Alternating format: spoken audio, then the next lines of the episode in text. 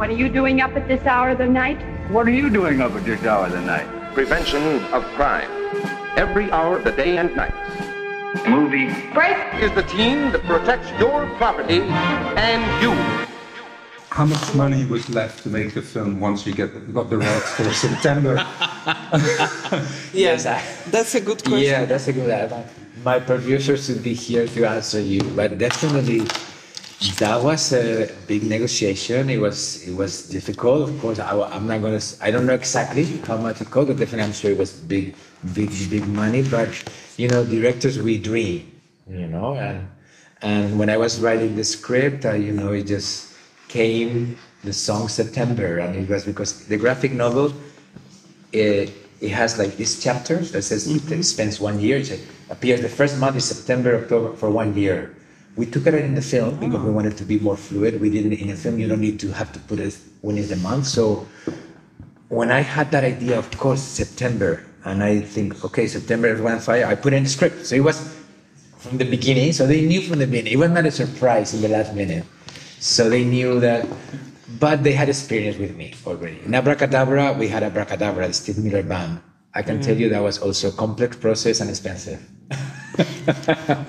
As Though the music tells part of the story and you have no dialogue. Again, your first, like, or your last feature, Blancanieves, also was a silent movie in the old style.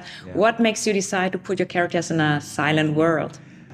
Well, the thing is that in this case, it was based on a graphic novel that has no words. Because I, I collect graphic novels and illustrations children's book without words. So I buy constantly, I have hundreds of them. So so when it fall in my hand, you know, it has no words. And after Blancanieves, which it was such a wonderful experience shooting, and then it was so well received internationally, it was like, you know, why not do it again? But you know, I like I don't like to, I try not to repeat myself, and I like to try different things. I said "Um, it's not going to be my next film, but let's do Abracadabra that is an hypnotic comedy and it's colorful and unique and crazy. But then he said, okay, maybe now I do another uh, film without words because I, I for me, cinema what makes unique is to write with images, and that's pure cinema. And I enjoy so much the combination of images and music. And I like the idea of cinema as a sensorial experience. I don't like the idea to make cinema as a cerebral, intellectual experience. I want the people to feel things, to get emotional, to laugh, to scream, to cry, but in a very kind of like just just be the other. I don't I want the audience to forget about themselves and be the other. Be the I want the audience to be dog and robot through the one hour and a half that lasts the film. But does it make it more difficult when there is no dialogue, or does it feel liberating? And can you give an example of, of, of, of an image or a, something in the film that you feel very proud of that you managed to tell that without without words? Yeah. For, I would say if I'm I all my films when I went when I started film school I started for one year I only made sci- that's it when I went to NYU Film School to the MFA and the first year the only thing you do is short film without without dialogue. That's part of the exercise to become a film director no? Film uh, so I feel all my films even the ones that have dialogue Torremolino 73 Abracadabra they're 10 minutes 15 minutes scenes with very little dialogue so or no dialogue. So I feel comfortable. That's part of for me it's not a something challenge. It's just the kind of work that I do.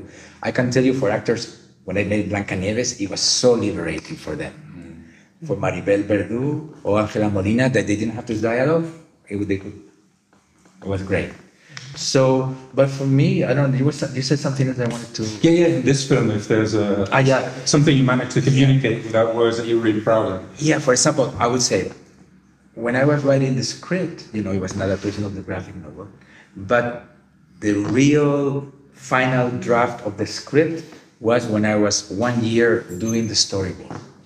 That's when I rewrote the script truly, because I was with my art director, I was the storyboard artist, I was with my music editor, I'm the editor. So we were five people for one year working really hard to make the film before hundred of animators came. So suddenly there were some scenes that they were so much more fun and sophisticated in the in the storyboard. For me, that's the, there are many scenes. Eh? One of my favorite scenes that it was not in it was like when you've seen the film Mm-hmm. when he he he the, he goes with Doug, this girl that she's so cool and she just with the best band and the girl is getting all these fish and then she's like he got no fish and suddenly he gets one fish and when he gets one fish he's like okay, I get what fish, what do I like? Finally, I get my fish, and then he does all these things of just putting the fish in the water and just like, because, and then the duck gets there, you know. For me, that's a Chaplin-esque moment. I, for me, if you ask me, what is my favorite director, I would say Chaplin. So that's kind of, for me, that's a Chaplin moment. Mm-hmm. Mm-hmm. I wanted to ask you about psychedelia. There are several scenes like the flowers scene Yeah. and uh, another scene with the uh, you know playing uh, bowling. Yes. Yeah. So how how do you conceive that with the rest of the Yeah. story? I have to say, it's clear, I don't take drugs. No, no, but definitely, I said definitely they're they're dreamy scenes. Okay, I my films, all my films start from the subconscious. I, I when I start a new project, I just sorry for the expression, I vomit images and ideas, and I go like, but in a very chaotic way, for months. Don't i never start i'm going to make a film about friendship or i'm going to make a film about the domestic violence like abracadabra. No i start with some kind of images but then i create a tale or fairy tale or fable to give some order. So i need orders. I need some very simple story that i can put my psychedelic ideas and try to make some sense and when i okay this is makes sense, I think. But definitely, that's why it comes that element. That's why in the graphic novel, there's not a Busby, you know, there's no Busby Berkeley homage, you know. Yeah. Or, or the boat, for example, the bowling scene doesn't exist in the graphic novel. So that I even think that it would be a good idea that when we do this, you should see the graphic novel because you could see that the basically the spirit is the same. I can assure you, I love Sara Varon, eh? and we get along so well. And he gave me carte blanche. I could do anything. She said, "It's your film. I made the graphic novel. Make the film whatever you want." But there's no bowling. But definitely that comes also from a very surreal dream, you know, with a Mr. Softy coming alive and, and it comes alive with the music. And the snowman comes alive because the music. I did an abracadabra something similar, but but yeah, I I don't know. I just I love this kind of, you know, another of my favorite directors, David Lynch. So I think like cinema is like giving me an awake. So I like the idea that when an audience, and there's nothing more close to dreaming that it's like sleeping. You go to a dark room, you know, your dark room, you're sleeping, but you're with your eyes open. So I don't know. I just I just love that experience of cinema. Yeah, and also early Disney was like that. Yes. So do you consider your film to be like a, also for the younger audience, like for the children, or, or not so much? I consider for everybody. I really do. Eh? I really, I, I try not. I don't want to exclude audience from the film. I really feel like I'm. I want to make open films. I want kids to come to see the film. I want the parents with the kids come to find the film. I want a hardcore cinephile people go to see the film, and I want a an old couple that go once a week to see a film to come see it. I really think that cinema is a popular art, and we don't cannot forget that. I really don't really especially like when sometimes some directors they really want to make them just for one audience. You know, I want the idea that cinema you see it is a popular art. You have people from different background, different economical status, and share a catharsis. And that's I'm a romantic.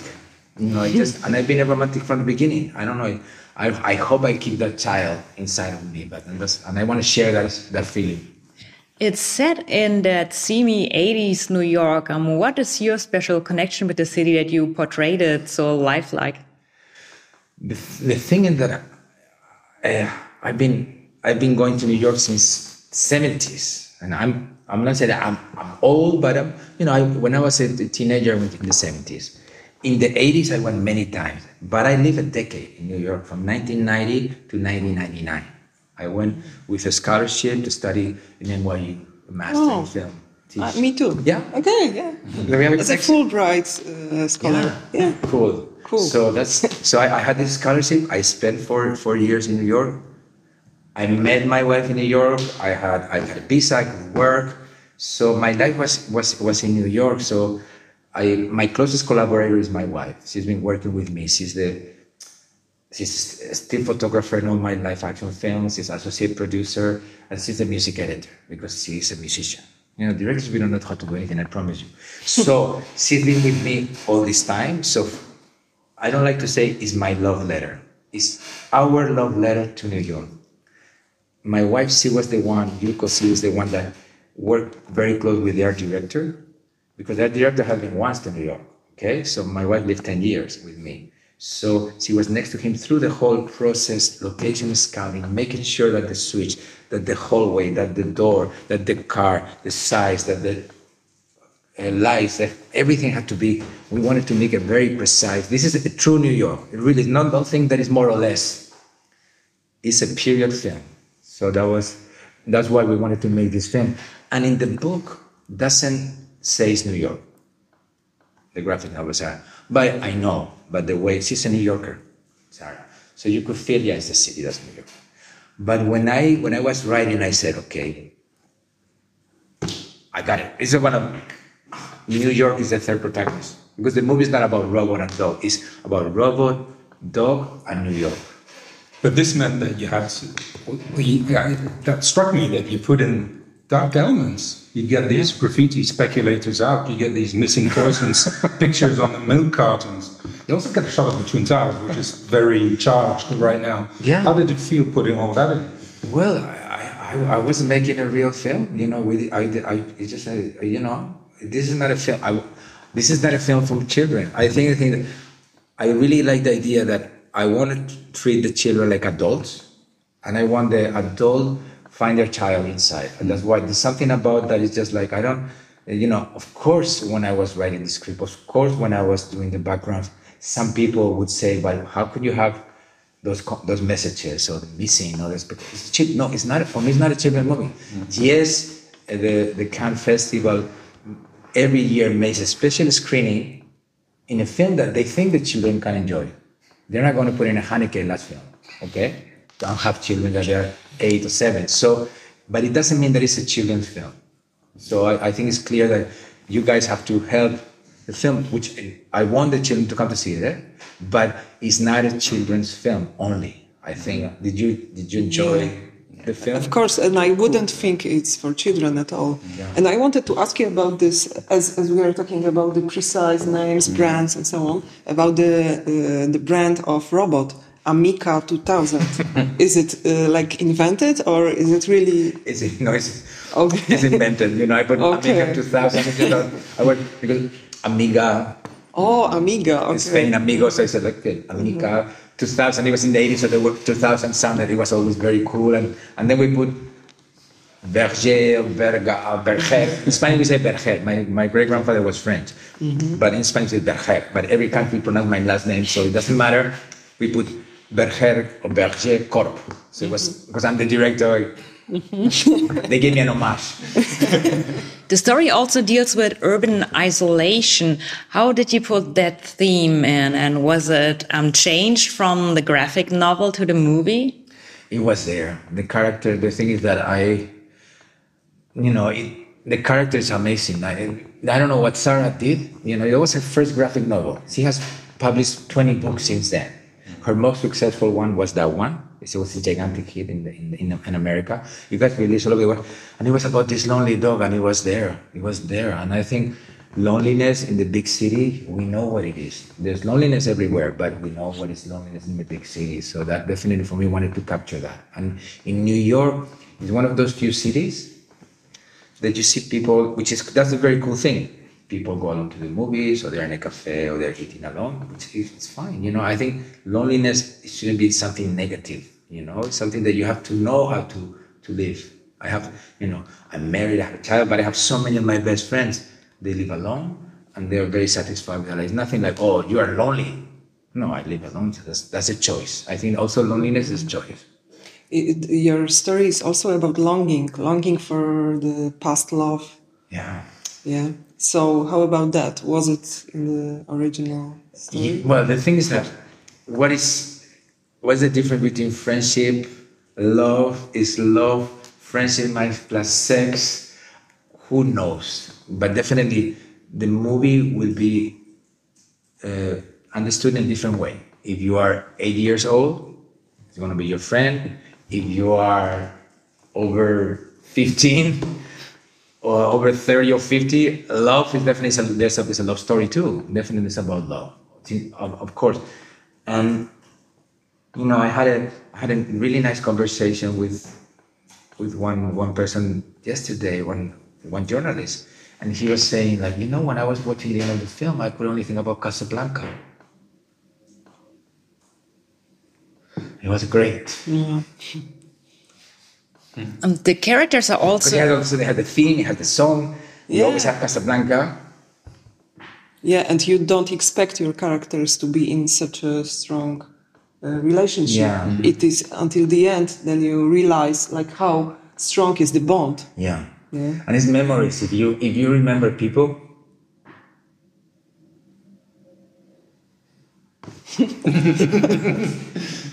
Okay, yeah, you can feel that in a film. Yeah. Very much.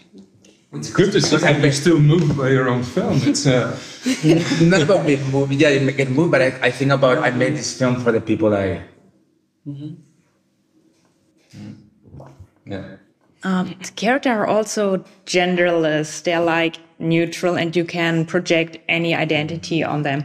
Was there ever some um, drive to make it more clear, maybe from production companies? Because I read a few reviews that seemed to be confused by the fact that the that many characters were not ascribed clear gender. It wasn't a problem for me, but some people seem to think that way. Was there ever somebody that was like, okay, this has to be female or male, or they can't hold hands, or stuff like that?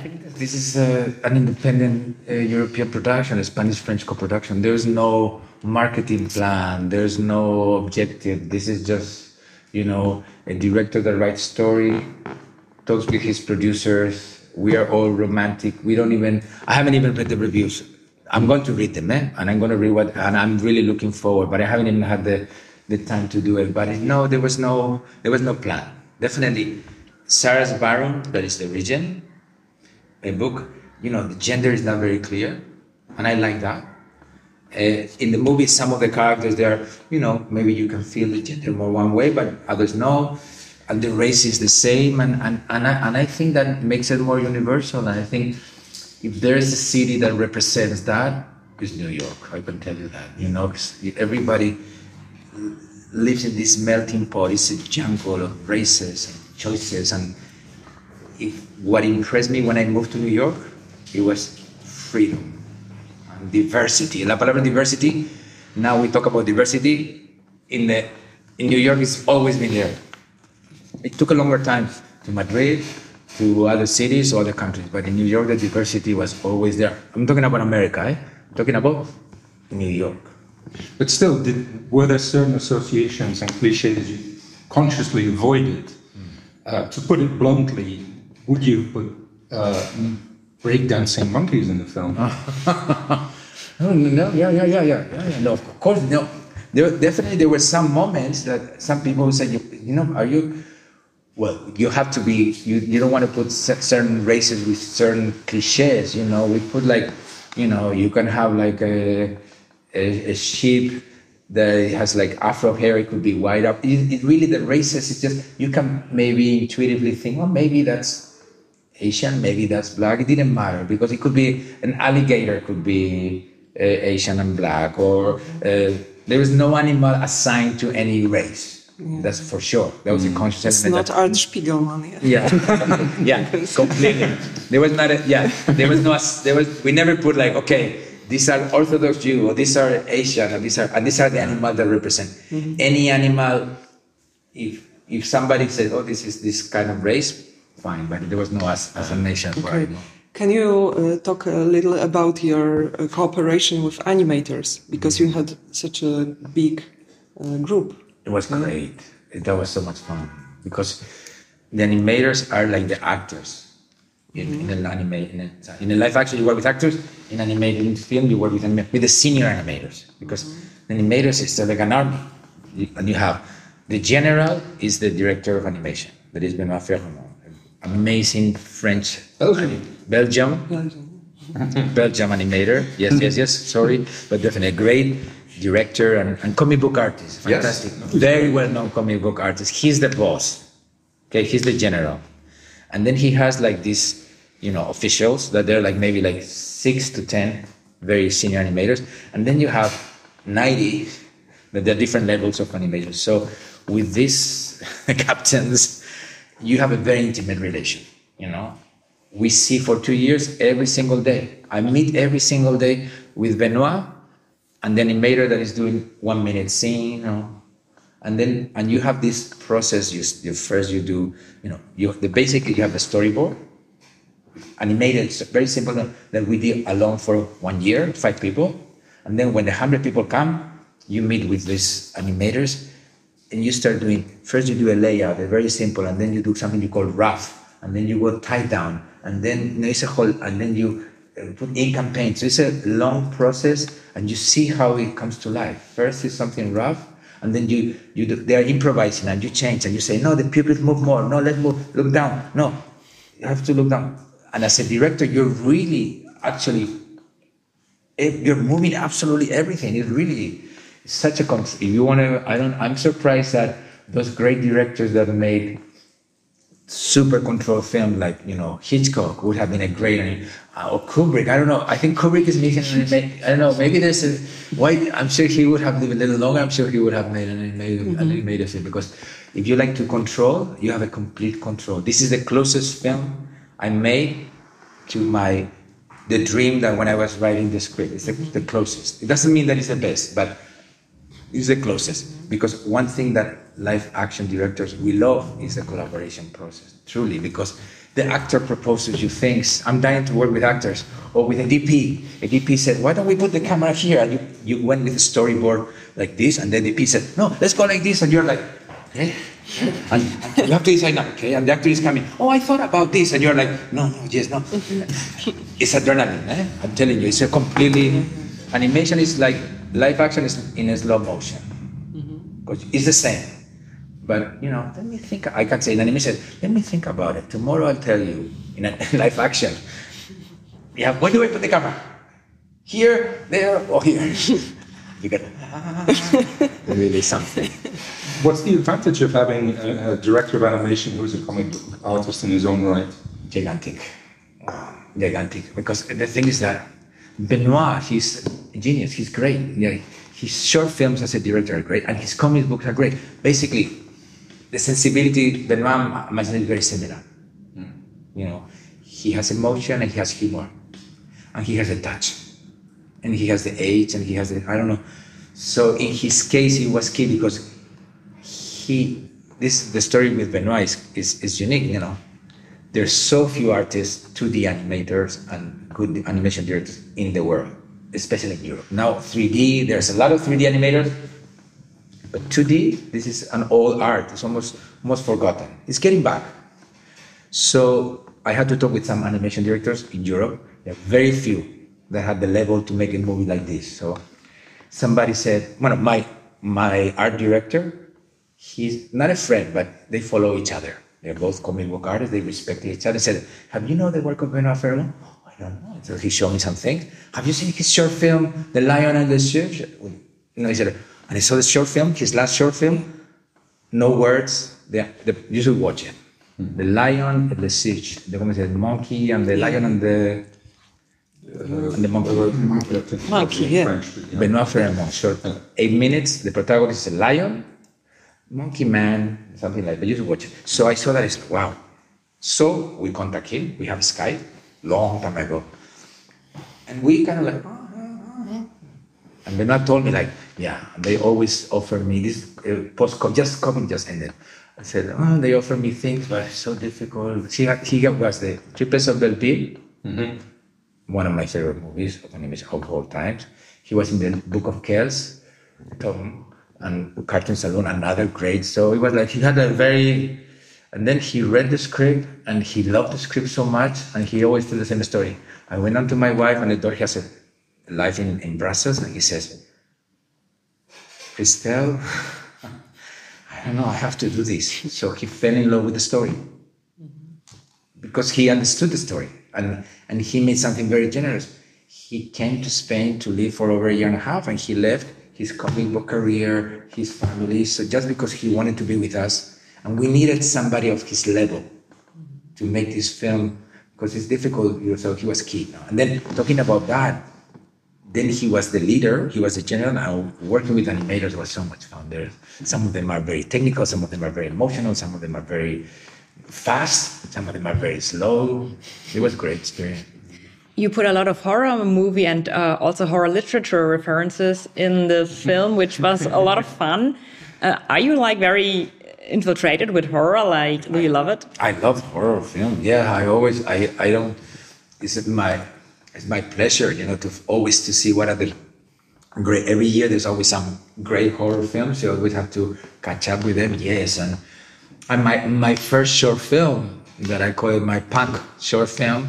It had a lot of gore. It had a lot of aliens. It was really crazy film. So I definitely I I, I like to put those little I like little details in the background, uh, you know, like Pet Sematary there, or like some reference to like, oh, we enjoyed to make the Halloween scene. We had so much fun. Of course. Oh my God, to put the costume. What did we put? Oh no, yeah, the yeah from The Shining. No, no, no, we put out here the Killer Clown. Oh yeah, here we put the. So we had to put all these.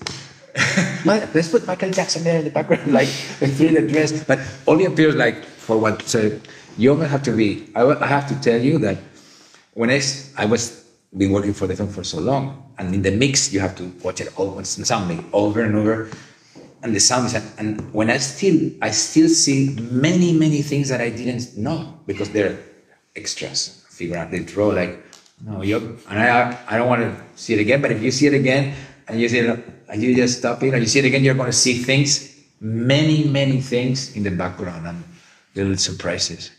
Horror movies too. Yeah, yeah. You got Frankenstein and Psycho in the same film, in the same scene. Yeah, yeah, that's true. Yeah, that's good. And then the, the psycho homage, you know, I love, I love to have these homages. You know, I think that, you know, I, the psycho. it's more, the thing is that I'm a cinephile. I love more to watch movies than to make them. Honestly, to make movies is too hard. It's too hard. I'm sure you like more to to watch movies than to write about them. So for me, it's the I don't know. For me, to watch the movies is like pleasure, but to make them. So what I like because I watch so many movies, I put a lot of homages. I love to put like some little. I'm almost like a game, And- but from the beginning of my films, eh, from Torremolino stuff. well, Torremolino is a guy that wants to make films, and his reference is Bergman. I don't know if you've seen it, but Blancanieves is a homage to silent cinema, and, and. So I always put like, what movies can you find that I put there? And are you planning to to shoot another animation? Is it like the language you found for yourself? not that I have a plan now. It's not like oh I have to make another one. I don't know, but I'll, I'm sure I will because it was a great experience. I enjoyed it very much, very very much. And and it's funny. There's other art live directors like Fernando Trueba. He made Chico and Rita. He just made another. He made another one now. That's Sony Picture Classic Art. Uh, Wes Anderson. He he keep making. Uh, Richard Linklater. He has made a few. So I don't. I don't, I think when a live action when live action director tries animation, if he's patient, he really needs to have a quality. Have to be very very patient. He repeats because the, the, the schedule is much lighter in terms of daily, yeah, longer, but you go to the studio at nine and you can leave at seven and, and maybe you don't work in the weekend, but in live action you go crazy. Yeah. So, and you have control and, and you don't, you don't have the answer. You say, let me think about it. Let me think about it. You have more time to think. So it's, I enjoy the process very, very much. And will you always do 2D? Because Wes Anderson stop motion, uh, Linklater is rotoscoping, Yes. which is different again. I feel comfortable with the 2D. The thing is that as a kid, you know, some of my favorite moments in, when I was a kid was to watch animation on TV. Mm-hmm. And it was always 2D, you know, it started with Japanese animation like Mazinger Z, Speed Racer, Hanna-Barbera, Popeye, I don't know, all that kind of, Chuck Jones, Tex Avery. But if I have to say a key moment as a kid watching TV, I don't know if it was very popular in your countries, but in our country it was like in Spain, Heidi. Heidi. Takahata. Yes. Mm. course. That's Takahata. Yeah. Yeah. Marco. Takahata. I didn't know who Takahata was when I was a kid, but mm-hmm. and then you understand why Ghibli is what it is. Because Miyazaki also worked in Heidi, so definitely I'm I'm, I'm looking to to Ghibli always. You know, Japan. You know, it's kind of like that. But but yeah, but I think there's no limit. You know, definitely. In a way, my producer of my films is like my mother. She's younger, much younger than me, but she's like my mother's. I'm a spoiled, spoiled kid. The thing is that he said, Pablo, but you've been making storyboards on all your previous films, and you have spent. I always spend one year with the storyboard, but not only animation, live action. eh? I spend. I, I like to do. Some directors never do storyboard, but I don't mind to change everything on the set. But I like to go with my storyboard. I go like this, and then I change it. Like. But you were prepared just for you. All the previous films were preparation to make Robot Dreams. So, and, and in a way, it's true. It was, it was not hard. It was like I felt natural. Oh, okay. Instead of directing actors, I was directing with anime, and I was definitely saying, "What if people not look down?" you?" And at the end, if I didn't feel emo, the, the thing that at the end, the director is the following: you have the camera here. I don't look at the monitor. That's my case. eh? Only if it's a very complex shot that the camera. But if it's a normal shot, I'm here looking at the actor. I'm looking at the only look at the eyes. Only, eh? I'm looking at the eyes. If I'm doing action, and if I get emotional, if I do an emotional scene, I, it's like a, I don't know, like a lie detect, emotion detect. If I get emotional, okay, good, we got said another, take three. And with animation, it's exactly the same. I go, okay, let's do it, let's do it. Okay, I, I look at the scene, I look at the computer, I say, yes or no, no, no, no, no, the people have to move more. No, no, no, it has to be, no, it has to be first, has to come, no. And then they come, they do the change, and I see it and I say, okay, we got it. But, but I have to feel it. Exactly the same. There's no difference. And this film is about emotions. Last question. This film is about emotion. If I don't, uh, you know, if to an audience I don't achieve it, I failed with that spectator because I want that when people come to see this film, there's emotion and humor. I want the people to feel oh surprised and have fun. I don't want to be like oh a, no. I don't want to be like you know it's there's emotion but there's fun and there's action scene. Come on, there's this with the anteater with the ski the ski race. That's a, that's a James Bond scene, guys. then we have a musical, so it's not like And your movie stays even very bright when the story gets quite dark, as one of the characters is on every level, like emotionally, physically, literally destroyed. It still stays very bright. So why that contrast? because life is like that. I think I don't, I don't, I don't, I don't like pure genres, like drama or comedy, and, I, and life is like this. I, I see everything through the glass of lightness and humor, even if I'm living a big drama. You know, I, I think it's a way to confront life. So I wanted that the film had that kind of like my point of view of life. You know. Yeah. Are you, are you a good artist? Can you draw? my, my drawings are the worst. No, not at all. You know, I see directors, many directors. No, I'm, of course, I don't want to compare. Don't even. I'm just putting the name. Takahata didn't draw. Mm. Ghibli, Miyazaki, yes, of course, he's, he draws amazing, but Takahata. So, but I don't draw. I don't play an instrument. So you, do you stick figures to, to make your I, I work with this, I work with great artists. Oh, okay. Yeah, yeah, yeah. I work. Yeah, yeah. I work with a big, great storyboard artists that they're, we sit together. We we spend the storyboard artist and me. We become for one year. We're just every day we meet and we are and maybe I do like yeah maybe sometimes I make a little stick figure mm-hmm. or I explain it. To, and we work together. And the guy draws amazing. You know? So you are a, like a conductor with an orchestra, like with, The, yeah. the director is the Yeah. closest that. Eh? It truly is like that. You really have to to try to. You have to see the big picture. That's the que- question to get a picture and, and feel like in this case emotion and tone. So my, my obsession is the tone and the details. And oh, don't be careful.